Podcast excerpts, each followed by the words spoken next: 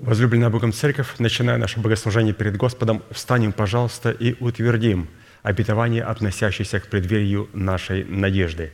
Да воцарится воскресение Христова в наших телах. Аминь. Пожалуйста, будем петь псалом.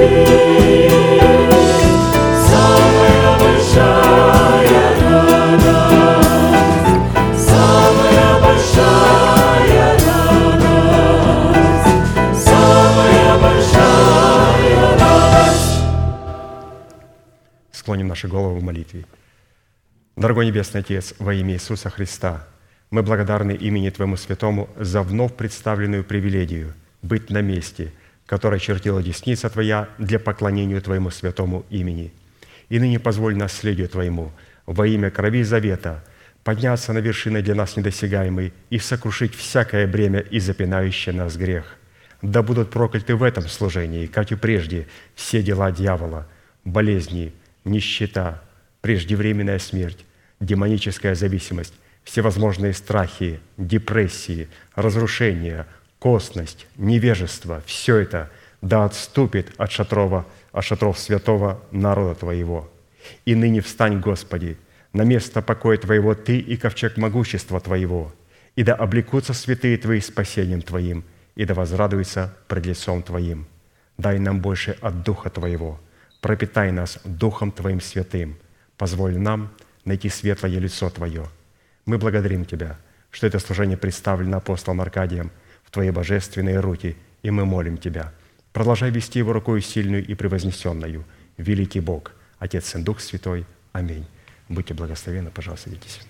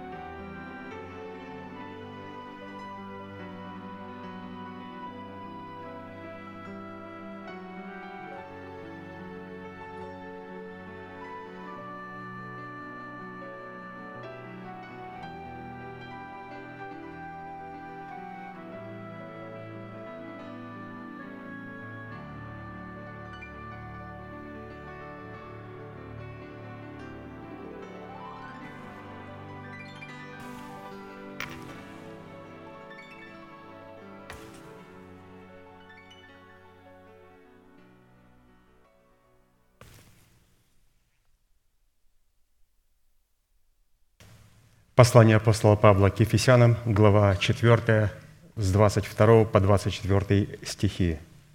«Отложить прежний образ жизни ветхого человека, истлевающего в обольстительных похотях, обновиться духом ума вашего и облечься в нового человека, созданного по Богу в праведности и святости истины. Право на власть – отложить прежний образ жизни, чтобы облечь свои тела в новый образ жизни. И как мы с вами знаем, что для выполнения этой повелевающей заповеди, которая была записана у апостола Павла и представлена в серии проповедей апостола Аркадия – задействованы три судьбоносных, повелевающих и основополагающих действия. Это отложить, обновиться и облечься. От выполнения этих трех требований будет зависеть совершение нашего спасения, которое дано нам в формате семени, чтобы обрести его в собственность в формате плода правды. И в связи с этим мы остановились на иносказании 17 псалма Давида, в котором познание и исповедание полномочий – содержащихся в сердце Давида восьми именах Бога, позволило Давиду возлюбить и призвать достопоклоняемого Господа, а Богу дало основание задействовать полномочия этих возможностей в битве против врагов Давида. Псалом 17, с 1 по 4 стих написано «Возлюблю Тебя, Господи, крепость моя, Господь, твердыня моя и прибежище мое, Избавитель мой, Бог мой, скала моя, на Него я уповаю» щит мой, рог спасения моего и убежище мое. Призову достопоклоняемого Господа, и от врагов моих спасусь». И давайте все вместе провозгласим наше наследие в Иисусе Христе. Господи, Ты крепость моя, Господи, Ты твердыня моя, Господи, Ты прибежище мое, Господи, Ты избавитель мой, Господи, Ты скала моя – Господи, Ты щит мой, Господи, Ты рог спасения моего, Господи, Ты убежище мое. Благодарение Богу, что Он соделал нас достойными своих имен и своих характеристик, и что все эти характеристики тем или иным образом уже проявляются в нашей с вами жизни – Итак, учитывая, что в определенном формате, насколько это позволил нам Бог и мера нашей веры, мы уже рассмотрели свой наследственный удел во Христе Иисусе в полномочиях четырех имен Бога, в достоинстве крепости, твердыни, прибежища и избавитель. Поэтому сразу обратимся к рассматриванию нашего наследственного удела во Христе Иисусе в имени Бога Скала.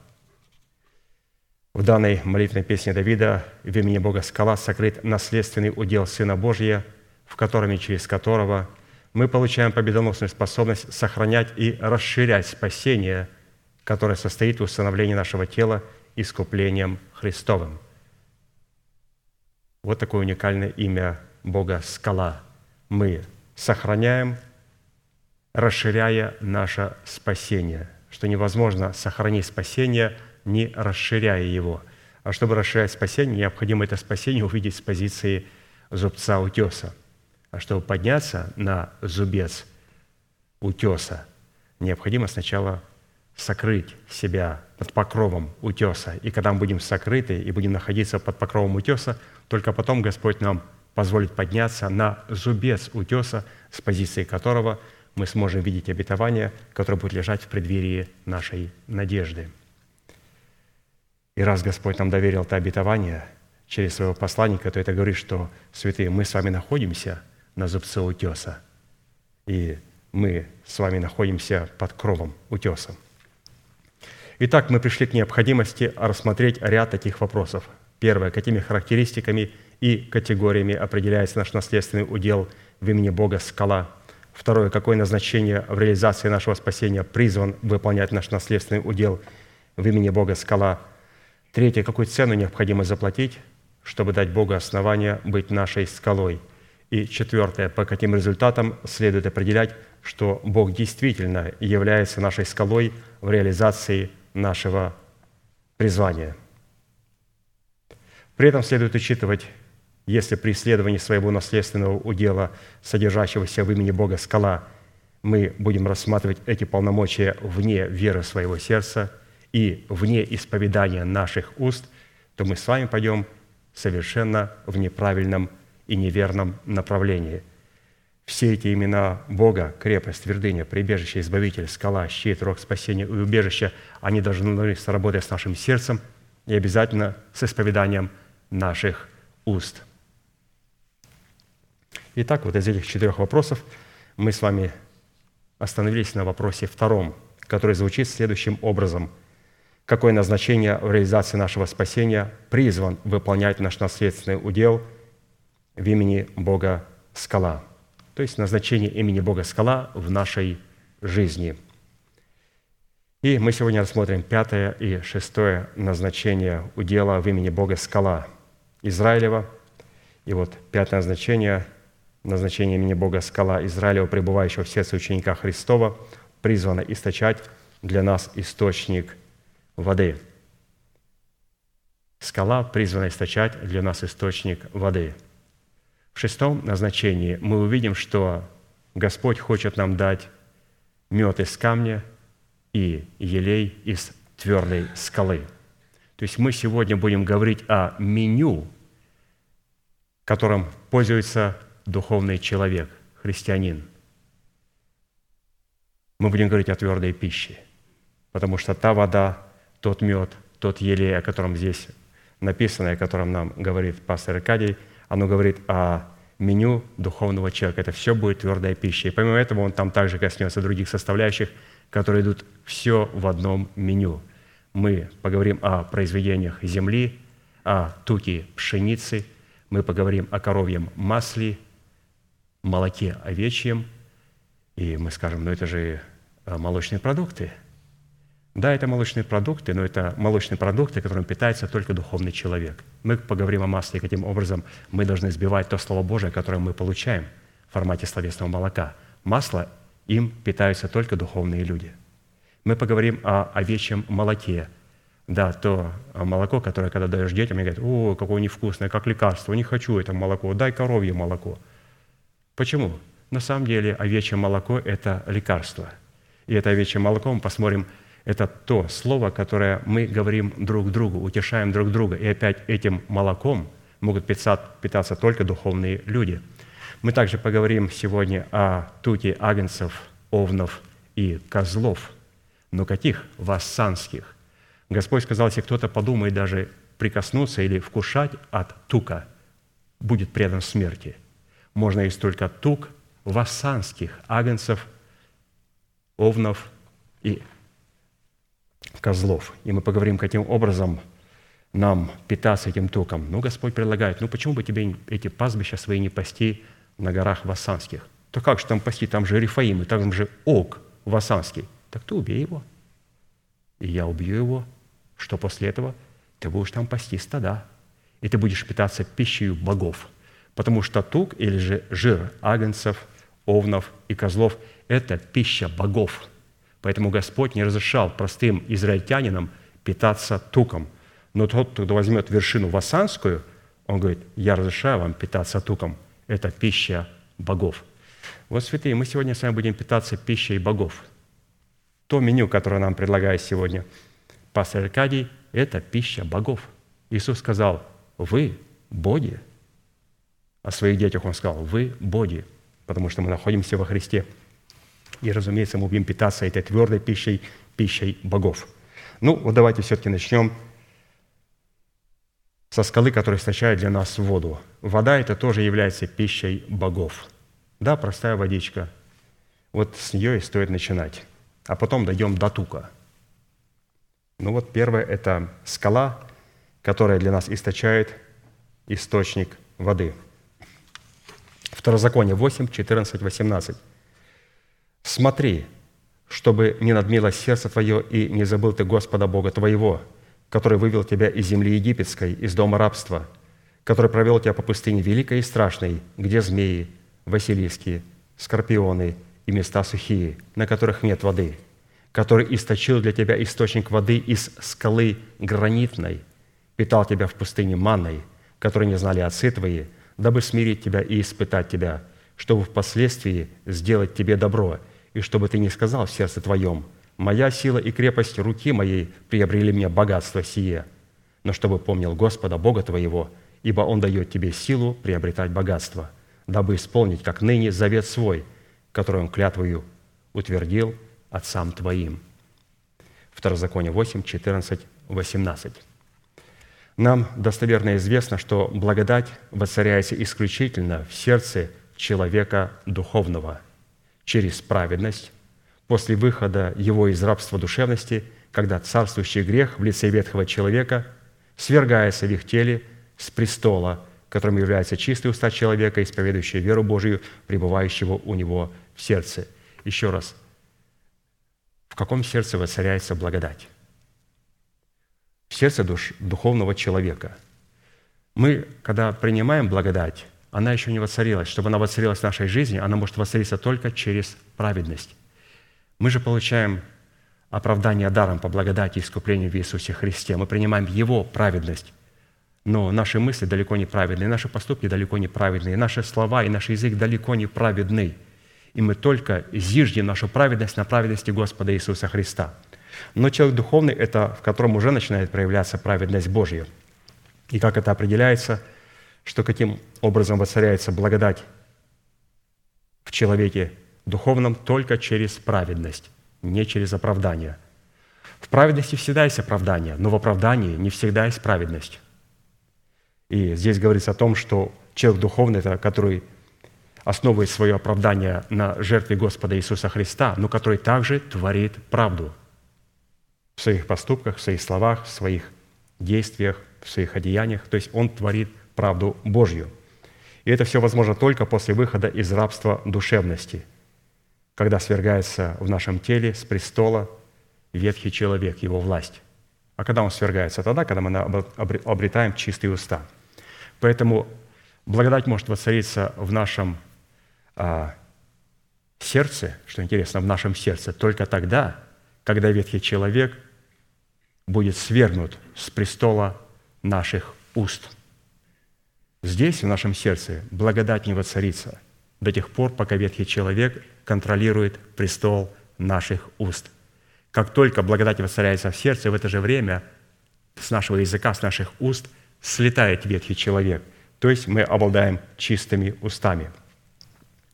То есть воцарение в сердце человека и свержение ветхого человека – это одно и то же действие, которое происходит в один и тот же момент. Еще раз, воцарение благодати и свержение ветхого человека с наших уст, или же когда мы начинаем иметь чистые уста, это как раз есть то время, когда благодать воцаряется в нас через праведность. Один воцаряется, другой свергается. Римлянам 5, 21. «Дабы как грех царствовал к смерти, так и благодать воцарилась через праведность к жизни вечной Иисусом Христом, Господом нашим». Но для того, чтобы нам обладать чистыми устами – чтобы свергнуть из нашего языка, с нашего вот этого с его престола. Потому что его престол ветхого человека, где его престол? Он находится в нашем теле. А где его престол? А он находится у нас за зубами. Это его престол. Он от своего престола убивает людей. Он с этого престола лицемерит перед людьми, заискивает перед людьми, он лжет перед людьми с этого престола. Престол ветхого человека в нашем теле – это язык. Но как сделать язык чистым? Чтобы сделать язык чистым, необходимо сначала наше сердце сделать чистым. А посему только тогда, когда в нашем сердце, очищенном от мертвых дел, на законных основаниях будет внесен тумим в достоинстве истины учения Христова и урим в лице Святого Духа, открывающего истину в сердце, вот тогда мы и получим способность разуметь правду и творить правду. И только тогда благодать Божия получит основание воцариться в нашем сердце через праведность веры. То есть праведность веры а, – это правильная вера. То есть каким образом Господь правильно воцаряется, праведно воцаряется в нас. Тогда, когда Он очищает наше сердце от мертвых дел, это позволяет что Ему сделать? Это Ему позволяет сесть в этом престоле нашего сердца. И очищенное сердце также поможет нам очистить наши уста – Поэтому Бог начинает работать только с нашего сердца. Он очищает наше сердце, приготавливая место для своего престола – и а, именно тот плацдарм, с которого Он сможет также и освободить, и сделать чистым наши уста. Поэтому сердце очень важно, Господь очищает его, а потом Он очищает уже наши уста. И когда это происходит, что происходит? В нашем сердце воцаряется благодать, а ветхий человек с престола нашего тела в лице вот а, в формате нашего языка свергается. И тогда благодать Божия получает основание воцариться в нашем сердце, в сердце через праведность веры – Что значит творить правду? Творить правду – это освободиться от рабства своего Египта в предмете своей душевности путем окропления самого себя пролитой кровью Агнца, которая станет нашей защитой от гнева Божья, что даст нам основание последовать за Моисеем в лице человека, облеченного в полномочия отцовства Бога, великую и страшную пустыню под названием освящение, чтобы заключить с Богом на Хариве завет и посвятить себя на Хариве Господу. До тех пор, пока у нас не было понимания истинного освящения, то мы не могли ощущать опасность от змеев, василисков и скорпионов, представляющих образ разновидностей бесов и также характер ветхого человека. И второе, также мы не могли ощущать и жажды воды, представляющей образ воды живой в принятии Святого Духа – вот только тогда, когда мы пойдем к истинному освящению, а к истинному освящению Израиль пошел только тогда, когда они последовали за Моисеем в пустыню. То есть к истинному освящению а, должен вести Моисей. И вот то, что сегодня происходит во многих протестантских церквах, то есть вот эти энкаунтеры, обратите внимание, за этим освящением не стоит определенный помазанник Божий. Совершенно нет. В освящение может повлечь помазанник Божий. И когда святые дети Божии идут за святым Божьим человеком в пустыню под названием освящение. Вот только тогда у них происходит настоящее освящение. Теперь, как проверить настоящее освящение? Две вещи. Первое. Когда мы пойдем за помазанником Божьим в настоящее освящение, настоящую пустыню, мы увидим в себе скорпионов, змей и василисков. Я говорю, Боже мой, Господи, кто может спастись? Бедный я человек кто избавит меня от всего тела смерти. Это первое откровение, которое я получаю. Я начинаю в пустыне освящения, когда я пошел за Моисеем, ну, в моем случае, пастор Аркадий пошел. Что я увидел в себе? Я увидел в себе те характеристики, которые я видел в своем отце и в своих дедах. Теперь я увидел это все в себе. Это первое откровение, это очень ценное. Но второе, помимо этого, когда мы в ужасе пришли от того, что в этом пустыне есть освящение, мы также стали ощущать жажду воды, принятии Святого Духа. То есть сильная жажда, чтобы Дух Святой стал Господом и Господином нашей жизни. Вот так примерно и проверяется, а, подлинное ли у меня освящение. Подлинное освящение, то есть отделение себя от чего-то и от кого-то, возможно совершаться только тогда, когда мы находимся в порядке Божьем, и когда оно происходит, мы начинаем ощущать опасность от змеев, василисков и скорпионов, которые в нашей плоти, и также ощущать сильную жажду – чтобы Дух Святой, вот эта вода Божья, стала Господом и Господином нашей жизни. Иоанна 7, 37, 39. В последний же великий день праздника стоял Иисус и возгласил, говоря, «Кто жаждет, иди ко мне и пей». Вот, пожалуйста, Иисус представлял Моисея. То есть Он повлек их к освящению. «Кто жаждет, иди ко мне и пей». Кто верует в Меня, вот того, как сказано в Писании, из чрева потекут реки воды живой. Сие сказал Он о Духе, которого имели принять верующие в Него, ибо еще не было на них Духа Святаго, потому что Иисус еще не был прославлен. Вот для освящения Он сказал, необходима жажда и необходима вера. Кто жаждет и кто верит. То есть, кто повинуется своей верой, моей вере. Следуйте за мной в освящение, и у вас появится сильная жажда, и Он говорил о Духе Святом – Гранитной скалой, с которой Бог источил источник воды, в данном случае, конечно же, являлся Христос. 1 Коринфянам 10, 1, 5. «Не хочу оставить вас, братья, в неведении, что отцы наши все были под облаком, и все прошли сквозь море, и все крестились в Моисея, в облаке и в море, и все ели одну и ту же духовную пищу, и все пили одно и то же духовное питье, сидя на одних и тех же скамейках в церкви. Ибо пили из духовного и последующего камня. Камень же был Христос – но не о многих из них благоволил Бог, ибо они поражены были в пустыне». То есть они так и не поняли суть освящения. То есть одни пошли за Моисеем, чтобы осветиться, а другие пошли в пустыню за Моисеем, чтобы быть убитыми в этой пустыне. Вы представляете, куда ведет Моисей, помазанник Божий? Он одних ведет, чтобы сделать лучше, а других, чтобы они пали костьми в пустыне.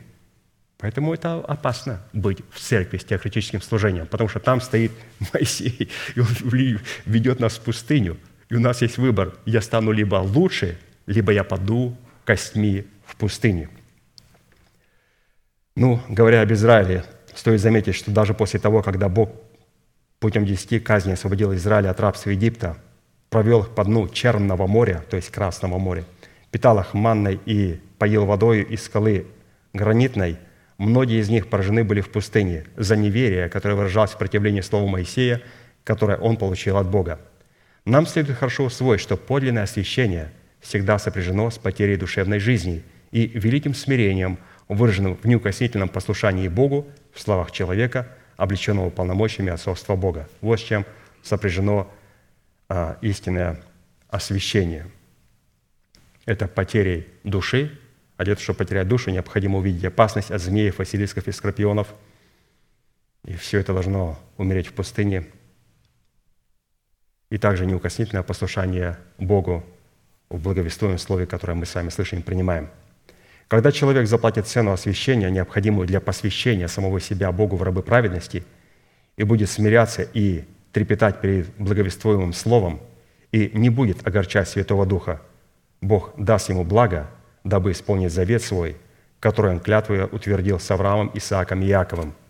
Итак, подводя итак, итог данной составляющей, следует, что назначение удела в имени Бога скала Израилева – пребывающего в сердце ученика Христова, призвана источать для нас воду из скалы, дабы исполнить завет, который Бог клятвой утвердил с нашими отцами Авраамом, Исааком и Иаковом, при условии, что мы исполним свою часть завета, которая состоит в тотальном освящении, преследующего цель тотального посвящения.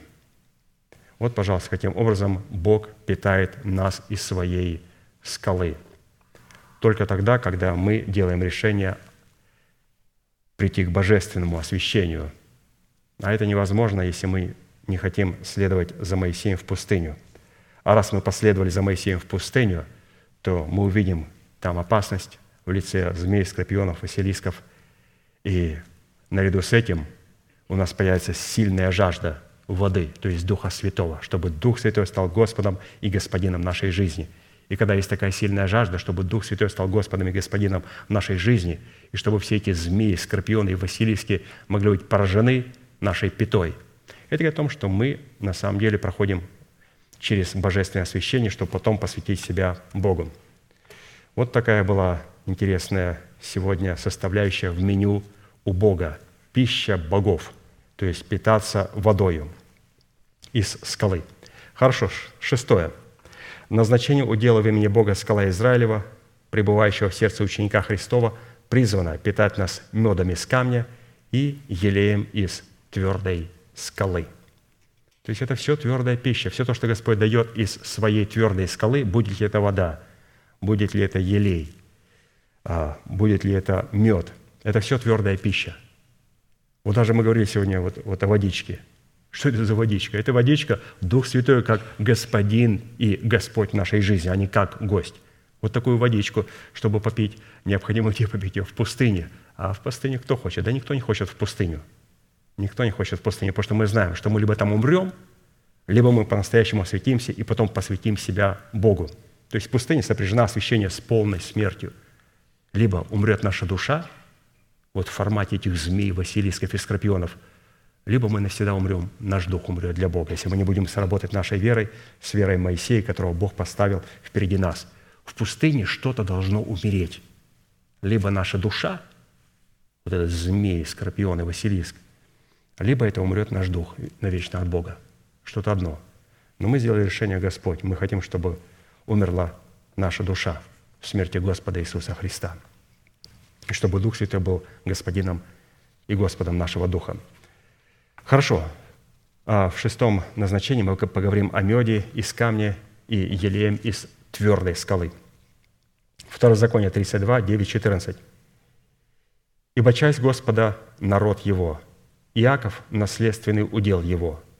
Он нашел его в пустыне, в степи печальной и дикой, ограждал его, смотрел за ним, хранил его, как зеницу ока своего».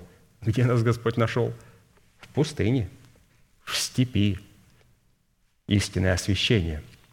Далее Писание говорит, «Как орел вызывает гнездо свое, носится над птенцами своими, распростирает крылья свои, берет их и носит их на перьях своих. Так Господь один водил его, и не было с ним чужого Бога.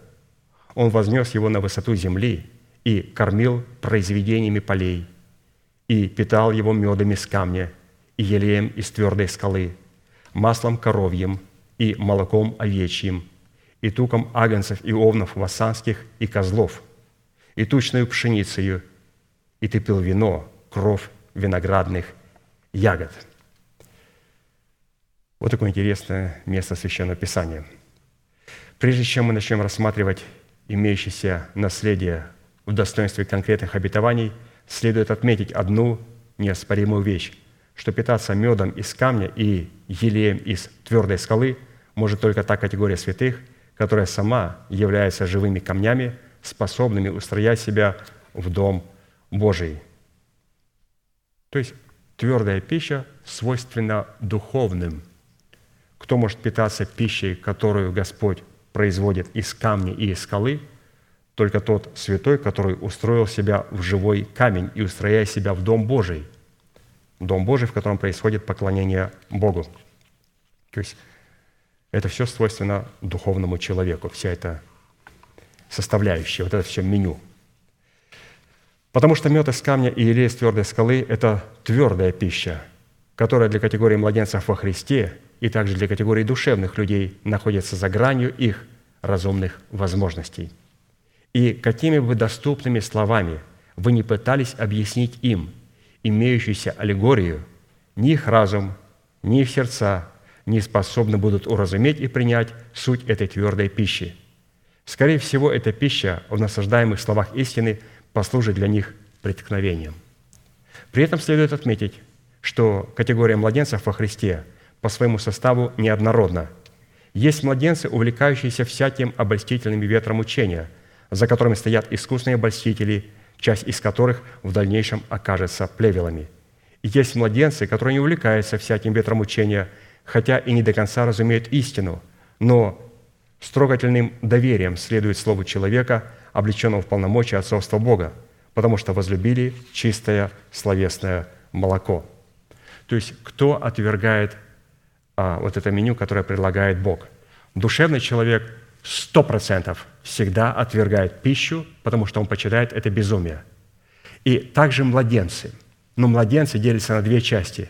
Первые младенцы, которые постоянно выплевывают ту пищу, которую им дают, и ищут свою пищу, которая им нравится. И есть младенцы, которые трепещут перед истиной, которые, когда слышат ее, они принимают ее. Вот этих а, младенцев как раз Господь потом и соделает достойными а, своего меню, меню, которое Бог приготовил и является меню для богов.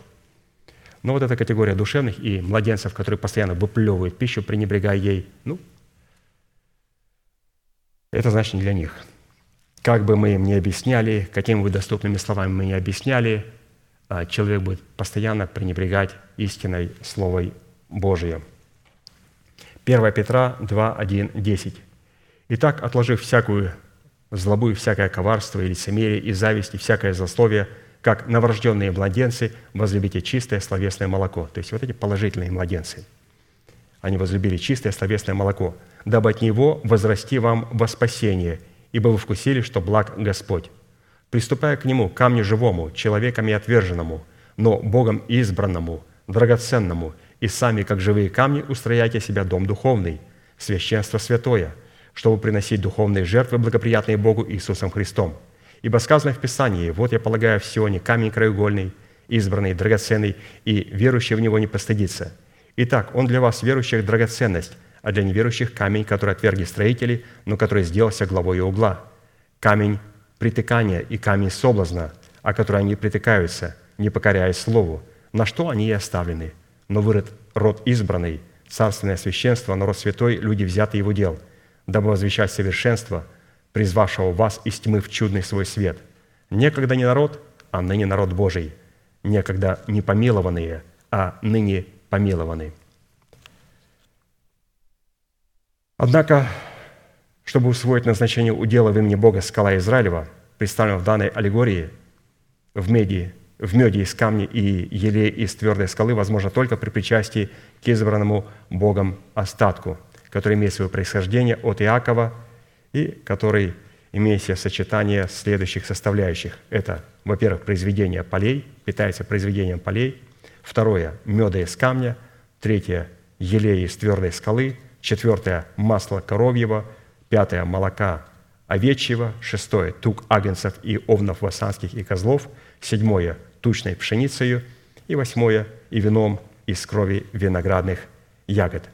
Все эти составляющие, включая мед из камня и елей из твердой скалы, находятся в чудном равновесии по отношению друг друга, так как растворены друг в друге, обнаруживают себя друг в друге и идентифицируют истинность друг друга. Поэтому если нет одной из этих составляющих, это говорит, все остальное является просто подлогом. Не, там нет истинности. Они все, вот эти восемь составляющих, они идентифицируют, подтверждают истинность друг друга. Но прежде чем следует рассмотреть, каким образом следует определить свое происхождение от Иакова, потомки которого определяют образ избранного Богом остатка, потому что вся эта а, пища, о которой мы прочитали, восьми составляющих, вот этом всем меню питается только избранный Богом остаток в лице происходящих от Иакова. Под происхождением от Иакова который приходится отцом 12 сыновей, следует рассматривать в своем сердце плод правды в 12 жемчужных воротах Вышнего Иерусалима. Откровение 21, 12, 13. То есть, если мы не евреи, то мы доказываем свою принадлежность к Аврааму, Исааку и Иакову, но в данном случае к Иакову. Это через то, что в нашем сердце есть 12 ворот. Поэтому мне не обязательно иметь еврейскую фамилию и иметь еврейский профиль. Мне достаточно иметь 12 ворот – а, в своем сердце. Это говорит о том, что я намного ближе к Иакову, чем тот, который происходит по плоти от него. Вот давайте посмотрим на Вышний Иерусалим, который состоит из всех народов, из всех колен, языков и племен.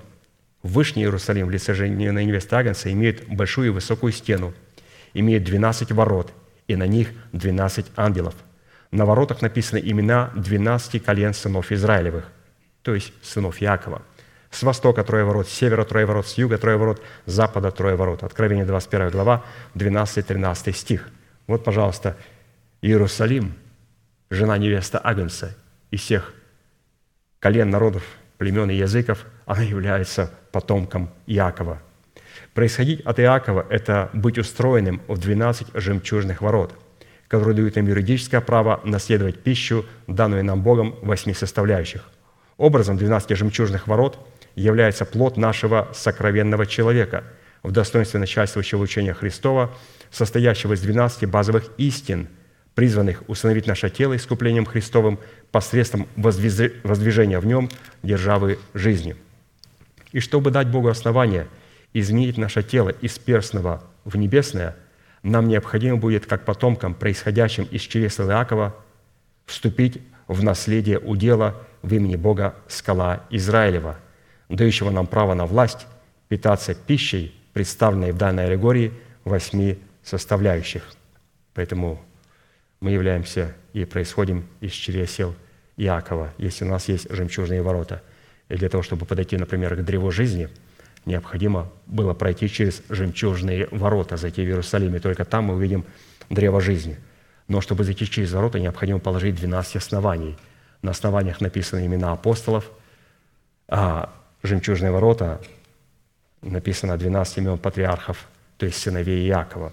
И мы должны иметь отношение как к апостолам, и мы должны иметь отношение также вот к Иакову обязательно, потому что если мы не имеем отношения к Иакову, то вот это все меню, которое мы прочитали, вот эта пища богов, это не наше. Все то, чем питается Иерусалим, жена невеста Агнца, питается только меню, меню, которым питается Бог. Бог, когда подают на стол Господу меню, это же самое меню подаю жене невесте Агнца. То же самое меню. И мы смотрим, Боже мой, здесь написано тук. Надо питаться жиром, туком. Когда простолюдине было сказано, если только попробуешь вкусить тук, убить такого человека. А почему? Потому что тук – это пища Бога. Господь говорит, только принесите весь тук и все внутренности мне. А потом говорит, я хочу, чтобы тот, кто возьмет вершину Васанскую, питался туком. Это пища богов. Боже мой, у нас на столе то же самое меню, что у Бога, у Иисуса Христа. Вы представляете, святые? У Иисуса и у нас одно меню. Хорошо, давайте посмотрим эти восемь составляющих. Первая составляющая пищи в назначении удела в имени Бога, скала Израилева – это произведение полей. Под произведением поля, которым благословляет нас Бог, следует разуметь произведение почвы нашего доброго сердца, обусловленное верой Божией, исповедуемой нашими устами. Притча 18, 21, 22. «От плода уст человека наполняется чрево его, произведением уст своих он насыщается. Смерть и жизнь во власти языка – и любящие его вкусят от плодов его». Назначение удела в имени Бога скала Израилева в произведении полей – это плод уст, исповедующих веру Божью, пребывающую в нашем сердце. Такое положение, как во времена старозаветнего служения, так и в наше время является уделом немногих, а вернее уделом только избранного Богом остатка, который доброходно сработает своей верой с верой Божией. Вот, пожалуйста, это пища богов. Человек, который может своей верой соработать с верой Божьей. Мы не просто исповедуем веру своего сердца. У Бога вопрос, откуда эта вера появилась в сердце? Потому что Бога не удивляет, когда мы перед Его лицом рассказываем Ему стишки из Библии. Его удивляет вера сердцем. Когда мы молимся просто выученными наизусть местами Священного Писания, мы рассказываем перед Богом стихи. Но исповедание веры сердца, оно определяется другими параметрами. Это когда наша вера сработает с верой Божьей. Это когда мы принимаем Слово Божие от посланников Божьих. Мы исповедуем ту веру, которая нашла место в своем, в нашем сердце. Почему?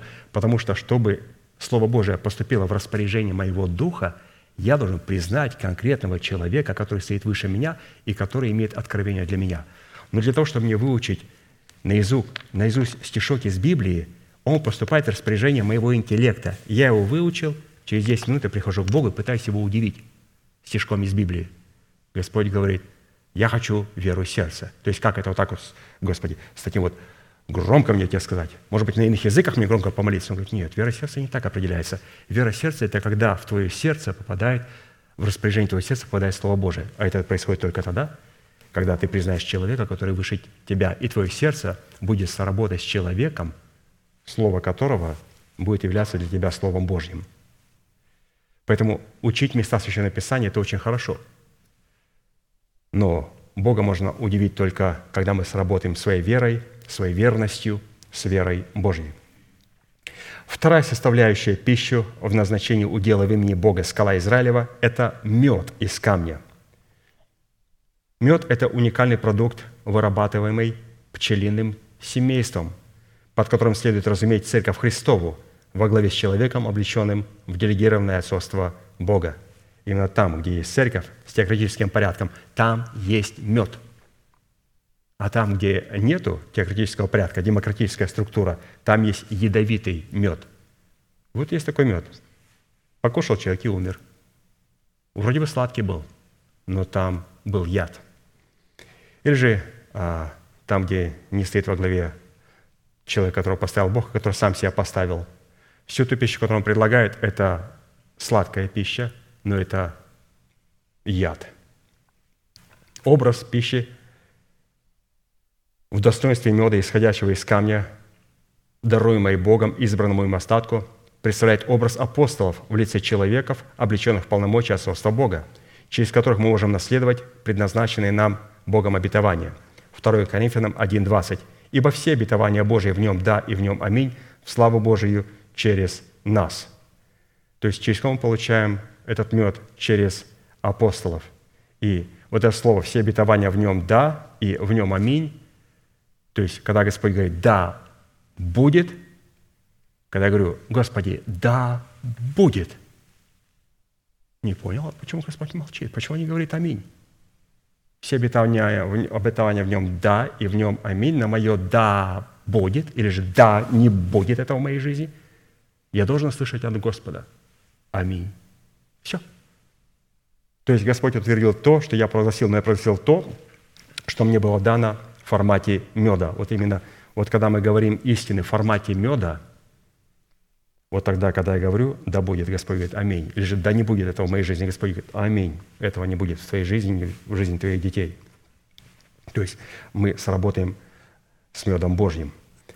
Третья составляющая пищу в назначении уделывания Бога скала Израилева – это также елей из твердой скалы. Елей или оливковое масло, вырабатываемое из плодов масляничных деревьев, это уникальный и одновременно сакральный продукт в жизни народа Божьего, так как этот ценный продукт является не только пищей, но и участвовал в храмовых обрядах. Так, например, елеем помазывались в достоинство царя, священника и пророка. Елеем помазывались все предметы скинии – Елеем помазывались хлебы предложения на золотом столе. Елей вливался в золотой светильник, который горел днем и ночью. И также елеем помазывался человек, очищаемый от проказы. То есть вот где присутствовал елей. Образом такого елея в Писании является сочетание в сердце человека истины и Святого Духа, открывающего истину в сердце. Матфея 25, 8, 9. «И сказал мне, что ты видишь? И отвечал я, Вижу вот светильник весь из золота, и чашечка для Илея наверху его». То есть эта чашечка для Илея – это конкретный человек, апостол в Церкви Божьей. Вижу чашечку, одну чашечку для Илея наверху его. И также семь лампад на нем. То есть светильник, семь лампад, и над ними большая такая чашечка. И по семи трубочкам у лампад, которые наверху его, то есть от этой чашечки, то есть светильник – семь лампад, чашечка, и от чашечки идут трубочки каждой лампаде. И две маслины на нем. Одна с правой стороны чашечки, другая с левой стороны ее. То есть какая у нас получается картина? Красивый семисвечник, лампады семь, которые горят, над ними чашечка, от этой чашечки идут семь трубочек в каждую церковь, в каждое сердце – и над этой чашечкой, которая представляет апостола, две маслины, которые капают свой елей, урим и тумим, в эту чашечку. И потом это капает в чашечку. Из чашечки по семи трубочкам вот это попадает в светильник. Без вот этого светильник не будет гореть. Это не горючее. Вот это горючее. Вот это приходит в распоряжение моего интеллекта. Вот это слово посланника, оно приходит в распоряжение моего сердца. И потом я этим обновляю свой интеллект, который до поры до времени был Богом в моей жизни, смиряя его. И потом начинаю исповедовать Слово Божие, свергая ветхого человека с его престола, с моих уст, и делая мои уста чистыми. Поэтому очень важно. Дальше читаем и две маслины на нем, одна с правой стороны чаши, другая с левой стороны ее. И отвечал ей сказал ангелу, говорившему со мной, «Что это, господин мой?» И ангел, говоривший со мной, отвечал и сказал мне, «Ты не знаешь, что это?» И сказал, «Я не знаю, господин мой». Тогда отвечал он и сказал мне, «Это слово Господне к Зарававелю, к одному человеку, выражающее не воинством и не силою, но духом моим, говорит Господь Саваоф». То есть Господь говорил через Зарававеля вот, к семи лампадам. То есть, как делал апостол Иоанн. Писание говорит, все то, что ты видишь в своем сердце и слышишь в своем сердце, напиши в книгу и пошли семи церквам, чтобы они прочитали. И апостол все то, что видел в своем сердце и слышал, он написал в книгу и послал семи церквам по этим семи трубочкам. И потом в этих церквах уже читающие читали – помощники апостола, и это слово попадало уже через эти трубочки в сердце человека. Однако, чтобы елей в сочетании истины и Святого Духа мог пребывать в сердце человека и быть пищей человека, необходимо, чтобы человек приобрел этот елей у продающих за твердую и установленную Богом цену, на которую никогда не бывает скидок. То есть, оказывается, елей стоит дорого, чтобы по этой трубочке он попал в мое сердце – Матфея 25, 8, 9 написано, «Неразумные же сказали мудрым, дайте нам вашего масла, потому что светильники наши гаснут». Почему они у вас гаснут? А у нас нет контакта с чашечкой, по которой, от которой мы получаем елей. И вот теперь светильники наши гаснут. Продающими. Кто такие продающие? Как они сказали, мудро отвечали, чтобы не случилось недостатка и у нас, и у вас, пойдите лучше к продающим и купите себе. Продающие. Вот эти продающие, это как раз и есть, есть вот эта чашечка, в которую две маслины капают урим и тумим. И от этой чашечки семь трубочек, семь лампад и светильник горит. Пойдите и купите их продающим. Наладьте ваши отношения вот с этой чашечкой, куда Господь капает своим откровением, и чтобы потом по семи трубочкам вот это могло попасть в сердце. Продающим являются человеки, облеченные полномочиями насаждающих семя Слова Божия и поливающих семя Слова Божия. То есть человек, который насаждает Слово Божие, это всегда человек-апостол, то есть человек, представляющий отцовство Бога. Других вариантов быть не может. Человек, насаждающий Слово, это только апостол – им не может быть пастырь. Может быть пастырь? Пастырь – апостол. Если это пастырь не апостол, он не является насаждающим. Ему необходимо моментально встать под власть помазанника Божья. Вот пастырь нашей церкви. Да, вы апостол? Нет. А кто у вас апостол? У нас нет. Вот мы тут, вот, я вот пастырь церкви. Подождите, брат. Вы елей от кого принимаете? Не от кого, я просто пастырь церкви. Вы апостол? Нет. Вы знаете, что вы, согласно Писанию, не имеете права насаждать Слово Божие. Это происходит только через чашечку, куда две маслины капают урим и тумим Святого Духа. Как вы получаете откровение? Ну, приходит в голову и говорю, что это Дух Святой положил мне на сердце. Ну, на интернете посмотрел, скачал несколько мыслишек. Так вы же проходимец. Насаждающий в формате продающего, это всегда апостол. Апостол – это всегда человек, представляющий отцовство Бога. И также поливающие. Не все поливающие являются продающими. Не все. Только поливающие апостолы и пастыря. Все эти люди, которые проповедуют во вторнике по другим служениям, они не являются продающими. Продающими являются только святые в формате апостолов и пророков – Люди, которые поливают, они радуются Слову Божию и свидетельствуют. Поэтому продающим может быть апостол, как насаждающий, либо поливающий, как апостол. Или минимум как пастырь собрания, служения. Тимофей и Тит были апостолами, поливающими. Апостол Павел был насаждающим – Поливающий апостол или пастырь, его задача показать другим, как необходимо пребывать в слове насаждающего. Но не все поливающие являются продающими. Ключевое слово «пойдите и купите у продающих». Продающий – это всегда апостол, человек насаждающий, и это поливающий апостол или как минимум пастырь церкви. Все остальные – свидетельствующие – тоже поливающие, но ни в коем случае не продающие. Заплатить цену за елей в сочетании истины и Святого Духа, чтобы они могли пребывать в нашем сердце и быть нашей пищей, это соработать своей верой с верой Божьей в устах посланников Бога, дух которых обладает твердостью скалы, источающей елей.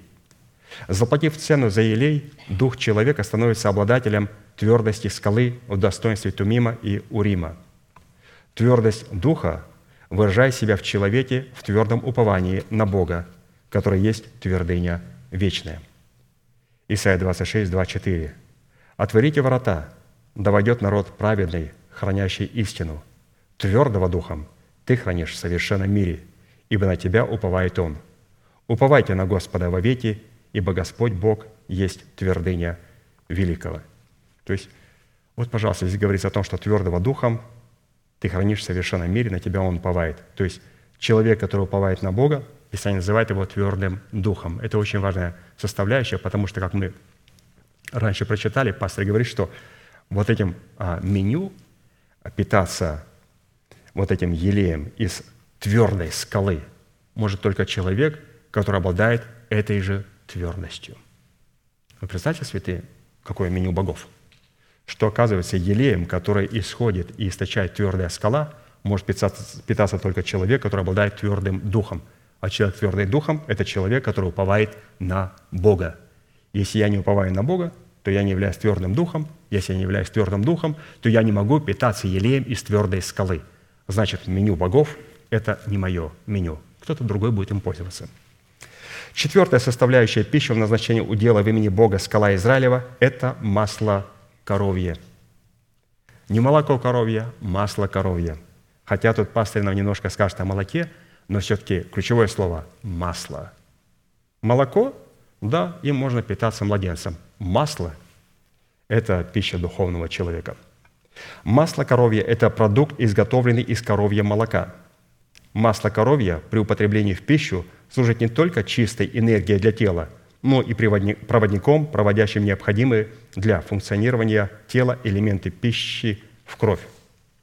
Поэтому хорошо, когда мы что-то едим, а, кушать маслица, немножко маслица, потому что оно проводит все нужные для нас элементы, которые находятся в нашей пище, а, то есть в наш организм, помогает его расщеплять и быть таким проводником всех хороших ингредиентов – Масло очень полезно.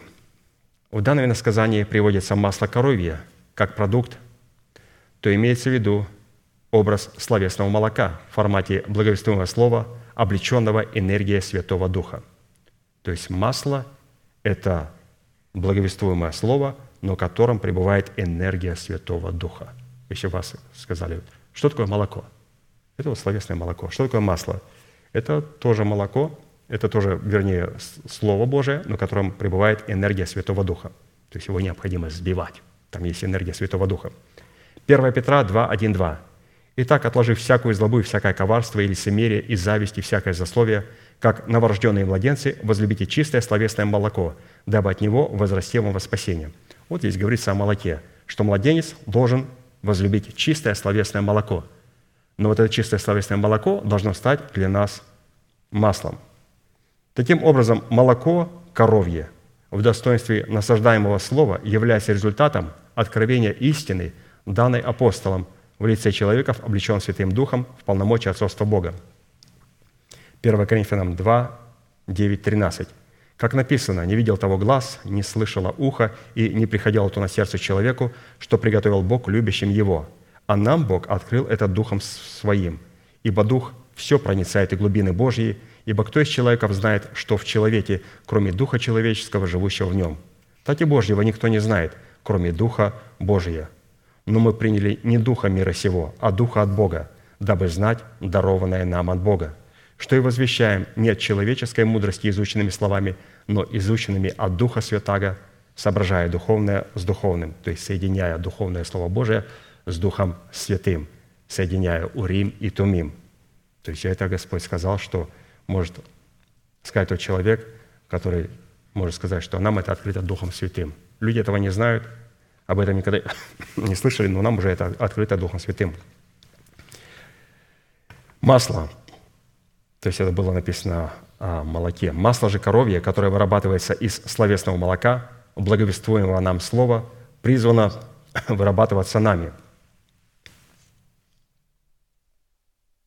Когда это происходит и как это происходит – это происходит, когда мы затрачиваем время на исследование, на размышление и на исповедание принятого нами словесного молока. Словесное молоко сбивается в масло коровье. Вот, пожалуйста, Слово Божие, в котором пребывает энергия. Это масло. Слово Божие, в котором не пребывает энергии, это молоко. Оно питает нас, но для того, чтобы начала пребывать энергия Божия, нам необходимо – исследовать то слово, которое мы приняли, размышлять над этим словом и исповедовать это слово. То есть вот что мы сейчас делаем? Мы сейчас практически с вами повторяем то молоко, которое мы приняли. И наша цель, чтобы это словесное молоко стало маслом. Мы размышляем, мы исповедуем это Слово Божие, и оно становится маслом. А как мы слышим, масло – это пища духовного человека, это пища богов. Пятая составляющая пищи в назначении удела в имени Бога – скала Израилева – это молоко овечье. То есть это молоко, там молоко овечье или козье молоко, когда деткам даешь, о, невкусно, не хочу. От него воняет. А от него не воняет. От него пахнет. Потому что оно является лекарством. Потому что ребенку дашь лекарство, фу, невкусное. Оно очень полезное. Оно очень полезное. Молоко овечье – уникальный продукт. В отличие от коровья молока, оно не имеет в себе лактозы и скорее является не только пищей, но и лекарством для желудка и тела. В данном случае нам следует обратить внимание на то, что овца – это стадное животное, и под употреблением в пищу молока овечьего следует разуметь уникальные отношения святых в братолюбии друг к другу, которое является одновременно пищей и лекарством друг для друга. И вот если у нас спросишь, что же такое молоко овечье, мы скажем, это уникальные отношения святых в братолюбии друг к другу. И такие отношения являются не только пищей, а также лекарством друг для друга. Поэтому, когда мы говорим о Слове Божьем на ячейках, или же когда вот после собрания иногда говорим о Слове Божьем, или же часто говорим, или же всегда говорим о Слове Божьем, то вот это и есть молоко овечье. Оно является и пищей, и лекарством. Не только когда мы слышим словесное молоко. И я посмотрел, что пастор Аркадий очень высоко поднял планочку у этого молока овечьего. Кто мог подумать, да? Вот, например, молоко коровье. Молоко коровье для младенцев. Почему? Потому что молоко коровье необходимо сбивать, чтобы оно стало маслом. О, масло – это пища духовного человека. А вот молочко овечье – это всегда пища духовного человека. Всегда. Это единственное молоко, которое Господь говорит, что это пища духовного человека. Это твердая пища. Это когда мы в общении можем служить лекарством для, друг, для друга. Песни 1, 6, 7. Песни песней. «Скажи мне, ты, которого любит душа моя, где пасешь ты, где отдыхаешь в полдень? К чему не быть скиталицей возле стад товарищей твоих? Если ты не знаешь этого прекраснейшей женщин, то иди по следам овец и паси козлят твоих подле шатров пастушеских». То есть идти по следам овец – это то есть вот питаться как раз вот этим а, молоком овечьим. Это когда мы ходим во свете, подобно как Он во свете, то тогда мы имеем общение друг с другом, и кровь Иисуса Христа очищает нас от всякого греха – то есть насколько Господь поставил высоко общение святых друг с другом. Это есть хождение во свете. И Господь нас очищает таким образом. То есть это очень важно, чтобы святые не только слышали Слово Божие от апостола, а начали питаться меню богов. А это значит друг с другом, когда мы говорим, общаемся, говорим, что вот сегодня была благословена такая истина, мы слышали, и другой человек помогает ему, да, и начинает там расширять эту истину, углублять. Все, мы сразу перешли на меню богов. То есть это очень надо знать и помнить. Шестая составляющая пищу в назначении удела в имени Бога скала Израилева – это тук агнцев и овнов вассанских и козлов. Несмотря на то, что агнцы, овны и козлы являются чистыми жертвенными животными, которых можно приносить в жертву и мясо которых можно есть, тук этих животных вместе с кровью запрещалось есть под страхом истребления из своего народа. И вот подтверждение. Левитам 7 глава, 22-27 стих, где написано, что тука, то есть жира этих жертвенных животных или же чистых животных запрещается есть простым людям. Тук, жир – это меню богов. И Господь, ну, когда Он так говорил, Он хотел сказать, а можно поставить, пожалуйста, меню, которым питается Бог? Вот. Господь говорит, это же ты кому даешь? Тук. И внутренности, Господи, тебе. А можно посмотреть, что у Бога, можно, Господь, за твоим столом посидеть? Он говорит, можно. Можно, и сейчас мы узнаем как. Но вначале а, о туке, который нельзя было есть. «И сказал Господь Моисею, говоря, скажи сынам Израилевым, никакого тука, то есть жир, ни из вала, ни из овцы, ни из козла не ешьте. Тук из мертвого и тук из растерзанным зверем можно употреблять на всякое дело, а есть не ешьте его, ибо кто будет есть тук из скота, который приносится в жертву Господу, истребится душа-то из народа своего» и никакой крови не ешьте во всех жилищах ваших, ни из птиц, ни из скота, а кто будет есть какую-нибудь кровь, истребится душа-то из народа своего». Мы с вами сегодня на хлебопреломлении пьем кровь. Это пища богов. Когда Иисус сказал своим ученикам, если не будете пить моей крови, не будете иметь своей жизни. Говорит, какие безумные слова, это ненормальный человек. И все оставили его. Почему? Он предложил им пищу богов и меню, которым питается он. И они сказали, это безумие, потому что были душевными – Здесь написано о туке, также, что его нельзя было есть. Его можно было употреблять на какое-то дело, например, смазывать а, что-то в доме, чтобы там не пищало, не скрипело. А употреблять можно было, но только нельзя было ложить его в сковородку. Тук нельзя было ложить в сковородку, нельзя было есть, нельзя им готовить, только что-то смазывать. Однако в имеющейся аллегории Бог говорит, что Он питал свой народ. Бог питал свой народ туком, жиром агнцев, овнов и козлов, но только вассанских. Встает вопрос, чем отличаются агнцы, овны и козлы вассанские от подобных им животных, пасущихся на других пастбищах? Отличие агнцев, овнов и козлов вассанских от подобных им животным, пасущихся на других пастбищах, состоит в том, что вассанские горы – взяты в удел Бога и является уделом избранного Богом остатка. Вассанские горы – это удел Бога, который Бог приготовил для избранного Богом остатка, потому что на этих Божьих горах, на этих высотах Господь будет давать такое меню тем людям, которые не будут притыкаться на нем. Псалом 67, 14, 17. «Расположившись в уделах своих, вы стали, как голубица, которые крылья покрыты серебром, а перья чистым золотом. Когда всемогущий рассеял царей на сей земле, она забелела, как снег на Селмоне. Гора Божия, гора Васанская, гора высокая, гора Васанская. Что вы завистливо смотрите, горы высокие, на гору, на которой Бог благоволит обитать, и будет Господь обитать вечно. Васан – это бывшее царство Ога Вассанского из рода Рифаимов, которое по жребию было отдано колену Гадову, Рувимову и Манасии – Второзаконие 3, 3, 5. «И предал Господь Бог наш в руки наши и Ога, царя Васанского, и весь народ его. И мы поразили его, так что никого не осталось у него в живых. И взяли мы в то время все города его. И было города, которого мы взяли, 60 городов.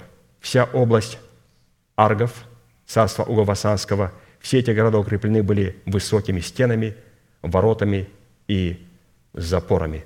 Вы посмотрите, как ветхий человек, Ог Васанский, спрятал для нас горы Васанские. Посмотрите, все эти города были укреплены высокими стенами, воротами и запорами. Казалось бы же, там жили Рифаимы, великаны, шестиметровые люди. Почему они? Что они прячут от нас? Вроде бы такие большие, сильные ребята. Что они от нас прячут? Они боятся потерять эту высоту. Потому что если они потеряют эту высоту, мы получим доступ к меню богов. И поэтому они, будучи такими великанами, боятся потерять ее и под большими замками, высокими стенами прячут ее. 60 городов. 60 – это число человеческое. А посему 60 городов Ога, царя Васанского, взятые Израилем в свой удел, это образ нашего перстного тела, в котором не изложен царствующий грех в лице ветхого человека – и на его месте воздвигнута держава жизни вечной. Именно поэтому Васанская гора, ранее принадлежащая Огу, царю Васанскому, стала горой Божьей, на которой благоволит обитать Бог. Это славный прообраз, в котором Бог показал образ установления нашего тела искуплением Христовым. А посему под агнцами и овнами и козлами васанскими подразумевается образ избранного Богом остатка, который рассматривается Писанием наследием Бога. Михея 7,14 написано, «Паси народ твой жезлом твоим, овец наследия твоего, обитающих уединенно в лесу среди кормила. Да пасутся они на Вассане и Галааде, как в дни древние». Жезлом Бога является как уста человека, облеченного полномочиями соста Бога, так и уста праведника, исповедующего веру Божью, пребывающего у него в сердце, полученную через уста человека, облеченного полномочиями отцовства Бога. То есть жезл – это не только уста человека, который облечен а, апостольством Христовым, а это также мои уста, которые исповедуют веру Божью. Вот этим жезлом мы пасем на Васане. Пасти, как избранный Богом остаток, жезлом Бога, так и самого себя, означает давать пищу в свое время. Давать божественную пищу в свое время – и Писание говорит, что «да пасутся они на Васане и Галаде, как в одни древние». То есть питаться древним путем добра. Васан связан с древним путем добра, как в дни, в дни древние, да пасутся они там. То есть это говорит о том, что Господь, прежде чем даст нам право пользоваться вассаном, Он обязательно нам что-то скажет о своем древнем пути, о древних днях, то есть о вечном учении. Пасти, как избранный Богом остаток, жезлом Бога, так и самого себя, означает давать пищу в свое время и питаться пищей богов. Итак, вопрос. Какой род пищи следует разуметь под образом тука, агнцев, овнов и козлов вассанских, которыми Бог питал свой народ? Образ агнцев, овнов и козлов вассанских – это образ обетования об усыновлении нашего тела искуплением Христовым – Давайте посмотрим, что обозначает достоинство агнца, овна и козла. Если у нас эти достоинства, чтобы мы могли питаться их туком.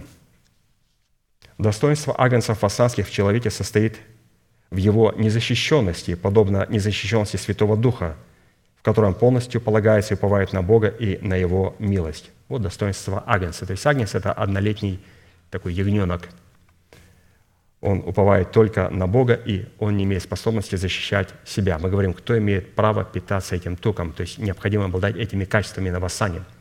Далее, достоинство овнос, овнов вассанских в человеке свидетельствует о том, что он освящен для священнодействия перед Богом во святилище, потому что обычно овна приносили за первосвященника и священников.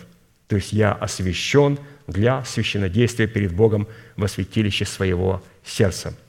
И также достоинство козлов вассанских в человеке состоит в его разумных возможностях, обновленных духом его ума. То есть это наше обновленное мышление. То есть вот эти три качества – агнец в формате сокрушенного духа, овен – моя божественная воля и вот эти козлы вассанские – это мое обновленное мышление, то есть очень важные составляющие, которые позволят мне питаться пищей богов. А посему, когда говорится, что агнцы, овны и козлы, под которыми, разумеется, боящиеся Бога являются вассанскими, то это означает, что их тела являются и объявляются собственностью Бога. А следовательно, в их телах воздвигнута уже держава жизни, представляющая помазующую власть Бога, и их тела облечены полномочиями помазующей власти Бога, которая является туком. То есть право на этот тук – васанский – это получить помазующую власть Бога на вот это обетование, которое лежит в преддверии нашей надежды. То есть необходимо быть облеченным в эту помазующую власть. Вот мы вначале прочитали право на власть, отложить прежний образ жизни ветхого человека и сливающего в обольстительных похотях, чтобы получить право на власть, облечь свои тела в нового человека, созданного по Богу в праведности, святости истины – вот это право на власть – это жир, это пища богов, это тук агнцев, овнов и козлов вассанских. Вы представляете, святые? Нам, оказывается, все это время пастор предлагал меню богов.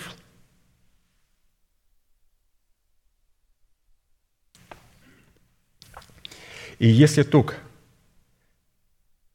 в достоинстве помазающего елея, не, не тук животного, вот именно елея, просто елея, о котором мы раньше говорили, является в сердце в сочетании истины и Святого Духа, открывающего эту истину, то пищей в достоинстве тук агнцев, овнов и козлов вассанских, которыми Бог питал дух своего народа, является не что иное, как помазующее слово его посланников, обладающих достоинством агнцев, овнов и козлов вассанских –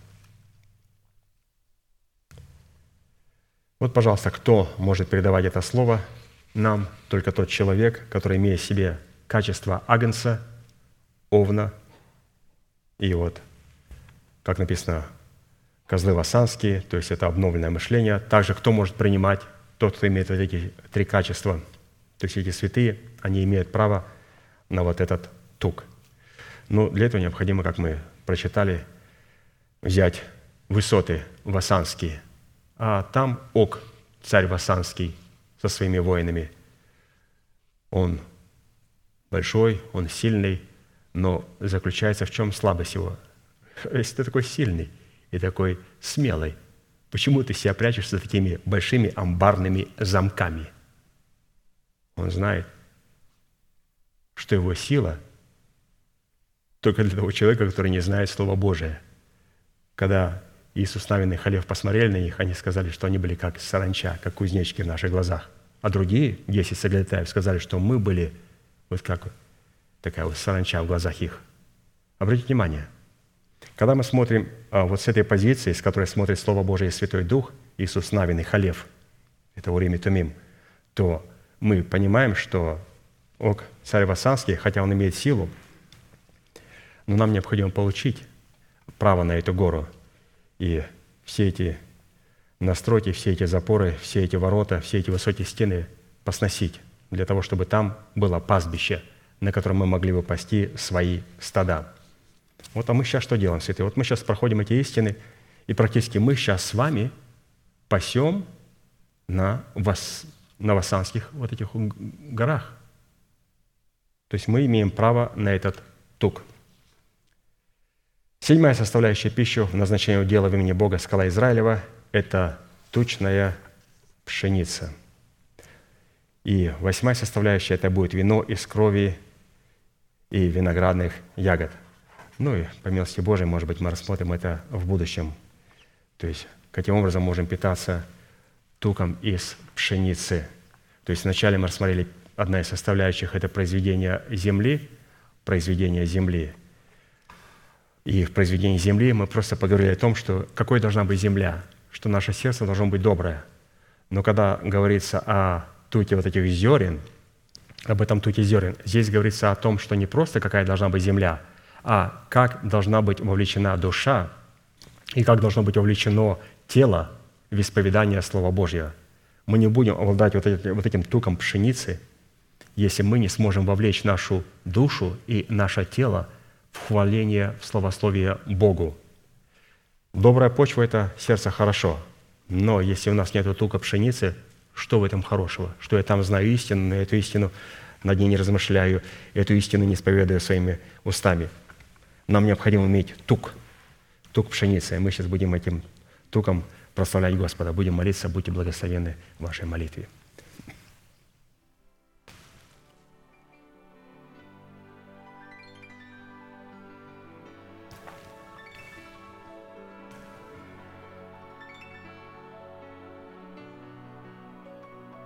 Дорогой Небесный Отец, во имя Сына Твоего Иисуса Христа мы благодарим Тебя за великую привилегию быть на месте, которое чертила десница Твоя для поклонения Твоему святому имени.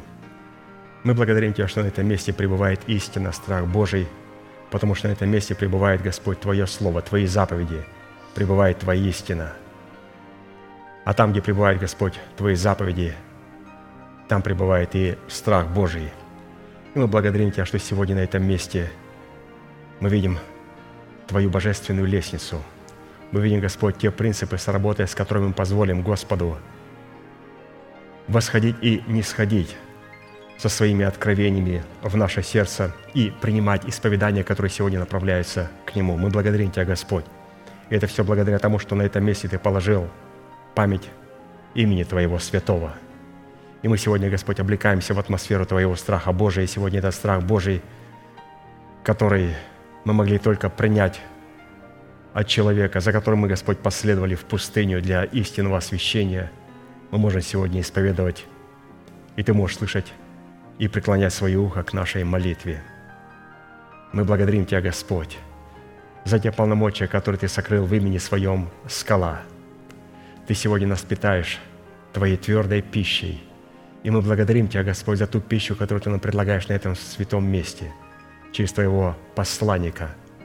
И мы сегодня сделали решение соработать своим сердцем со словами посланника, для того, чтобы наши уста могли соработать, Господь, со, с Твоими устами, и Ты мог принимать и слышать нашу молитву.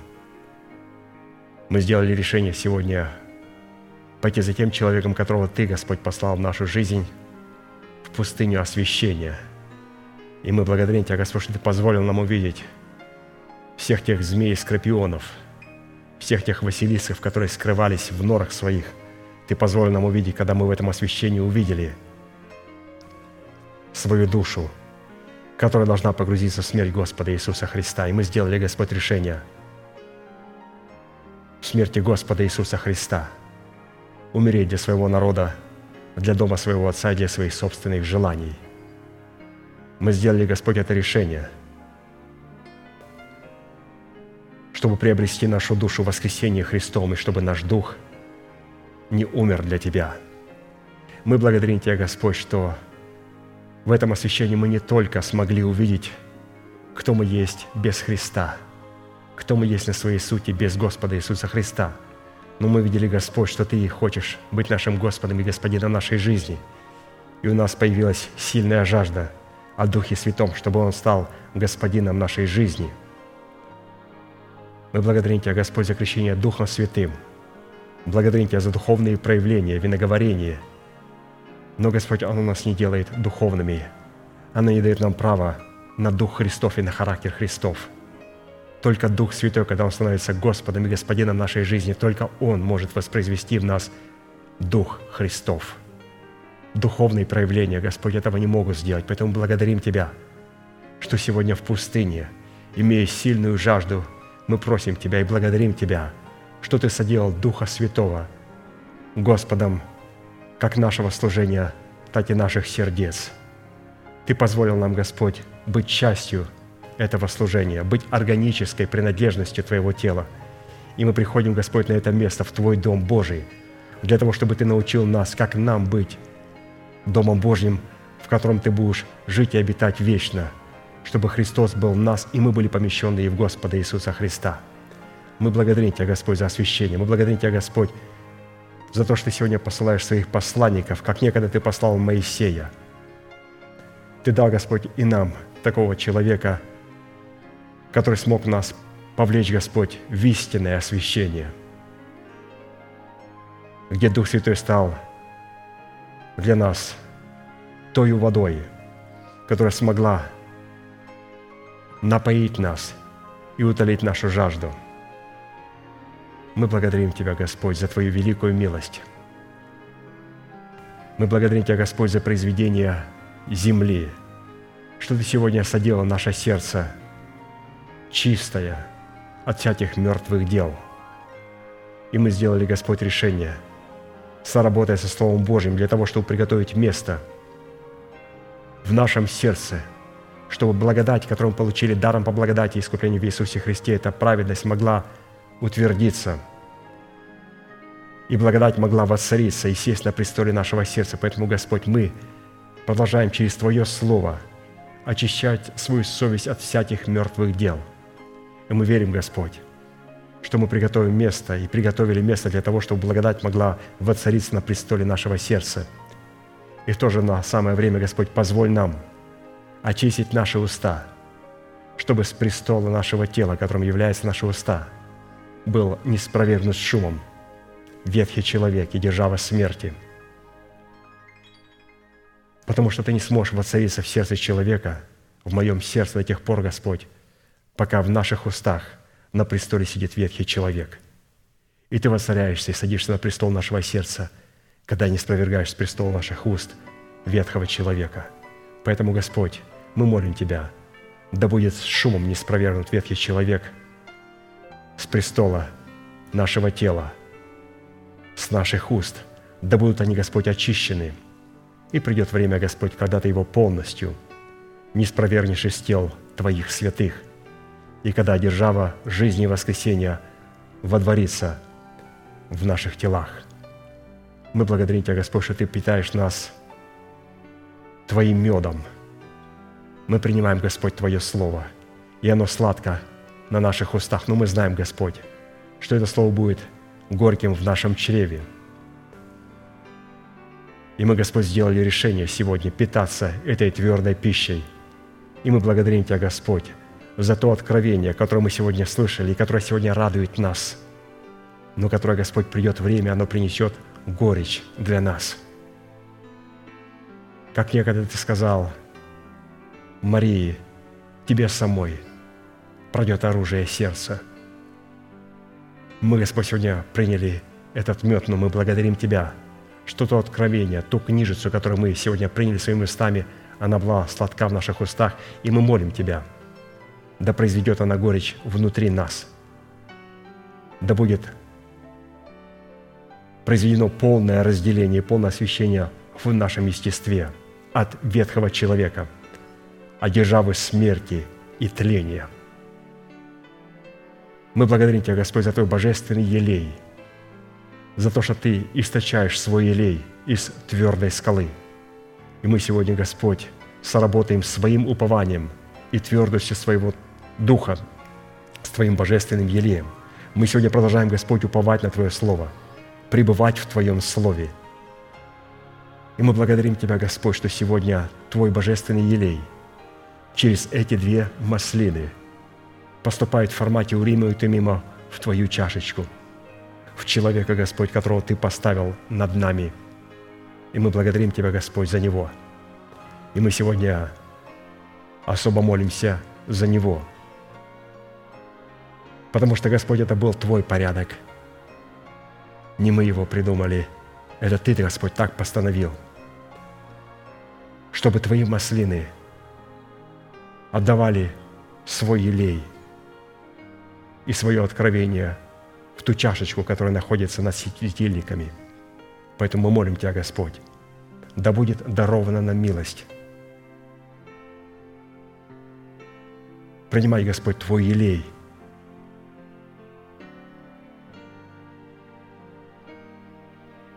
Через Твою чашечку. Да будет наполнен Твоим откровением, Твоим елеем, Твоим дерзновением, Твоей помазующей торжественной силой и властью, пастор Аркадий. И мы, Господь, ожидаем Твоего откровения – когда через семь трубочек, через продающих, поливающих в формате апостолов и пастырей, этот елей сможет поступить в сердце святых и быть доступным для того, чтобы светильник мог продолжать гореть. Мы благодарим Тебя, Господь, за продающих Твое Слово, за апостолов и пастырей. Мы благодарим Тебя, Господь, за то откровение, которое мы получаем, за эту пищу, которой питаешься Ты и которая стала достоянием нашим. Ты позволил нам, Господь, сегодня подняться на высоты для нас недосягаемые. Ты дал нам сегодня, Господь, свои высоты, высоты вассанские, те высоты, Господь, которые Ты приготовил для избранного Богом остатка. И, Господь, из этого мы узнаем, что мы и являемся Твоим избранным остатком. И мы знаем, Господь, что мы не одни, что на этих высотах находятся и другие святые по всему лицу земли, которых Ты соблел себе – мы благодарим Тебя, Господь, за право находиться на Васане и пользоваться помазующей властью и силой, благодарить Тебя за обетование, лежащее в преддверии нашей надежды, за право и помазующую власть отложить прежний образ жизни ветхого человека – и облечься в новый образ жизни нового духовного человека. Благодарим Тебя, Господь, что Ты удостоил нас этого откровения, этого тука, который доступен только для тех, кто пасет свои стада на высотах вассанских. И Ты, Господь, доверил нам их. И мы благодарим Тебя, Господь, за эти высоты – на которые Ты поднял, они были для нас, Господь, недосягаемые, но стали досягаемые. Мы были некогда не помилованные, но сегодня помилованные. Мы были, Господь, некогда чужие, но сегодня мы стали свои, Богу и святым. И мы благодарим Тебя, Господь, за эту великую привилегию, которую Ты даешь нам, чтобы разделить это великое обетование с избранным Богом остатком, частью которого, маленькой частью которого – является и наше движение.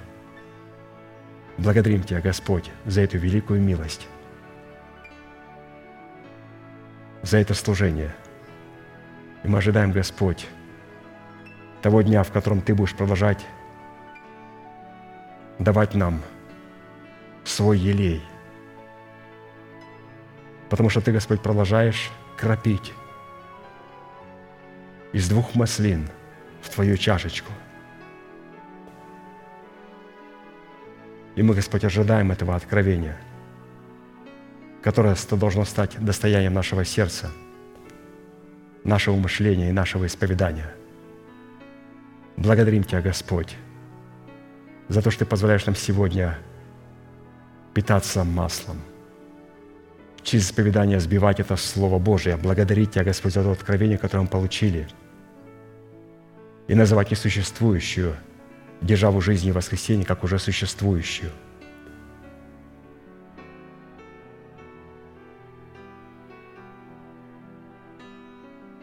Ты позволил нам, Господь, питаться этой твердой пищей, и мы благодарим Тебя за нее – мы, Господь, приготовим свое сердце для принятия Твоего Слова. И мы хотим, Господь, чтобы когда Ты нам говорил, чтобы это Слово поступило в распоряжение нашего сердца. А в распоряжение нашего сердца, Господь, оно поступает только через насаждающего. И мы благодарим Тебя, Господь, за то, что на нашем золотом столе хлебов предложений есть пища, которая была положена насаждающим – и позволь нам, Господь, сегодня с благодарностью снять те откровения, которые были когда-то положены в наше сердце. И поблагодарить Тебя, Господь, за их судьбоносность, за то утешение, Господь, которым Ты нас сегодня утешаешь, то утешение, которое позволяет нам назвать Тебя нашим Небесным Отцом, и поблагодарить Тебя – за победу в Иисусе Христе. И что, кто побеждает, Ты сказал в Слове Своем, тот сядет с Тобой на престоле Твоем, как некогда Ты, Христос, победил и сел с Отцом на престоле Отца. Благодарим Тебя, что, находясь в Тебе, будем находиться в Отце, находиться с Отцом. И благодаря Тебе – Отец и Сын и Дух Святой стали достоянием нашего сердца. Благодарим Тебя, Господь, что в нашем сердце Ты находишь достаточно комфорта через Слово Божие и Дух Святой, в котором Ты можешь совершать ту трапезу, которой, Господь, мы сегодня питаемся. Потому что когда церковь Твоя питается – ты, как отец, сидишь за этим столом. И ты сегодня, Господь, вместе с нами, Отец, питался этой пищей. И мы благодарим Тебя, что Ты позволил нам сидеть за Твоим столом и питаться с Тобою Твоей пищей – мы благодарим Тебя, что в вечности мы всегда будем сидеть с Тобою за Твоим столом и питаться Твоей пищей, потому что сегодня, Господь, на земле. Мы доказали, Господь,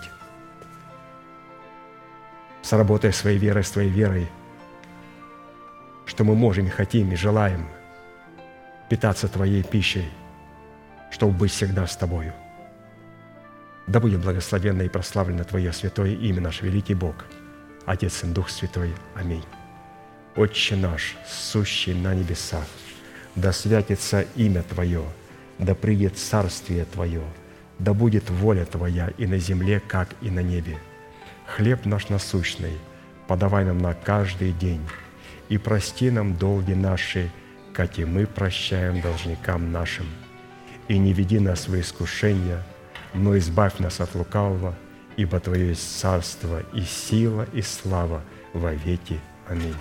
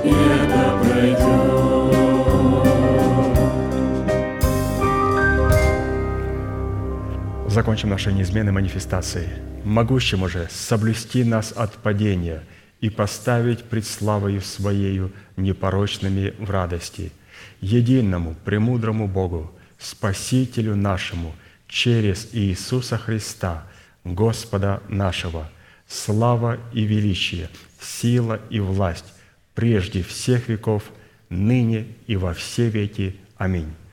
Служение наше закончено. Следующее собрание будет сегодня с 10 до 12 молитва бдения, а также утренняя молитва с 10 до 12 и общее богослужение с 12 до 2. Благодарю вас за внимание. Как пастор говорит, можете поприветствовать друг друга. Будьте благословены. Благодарю вас.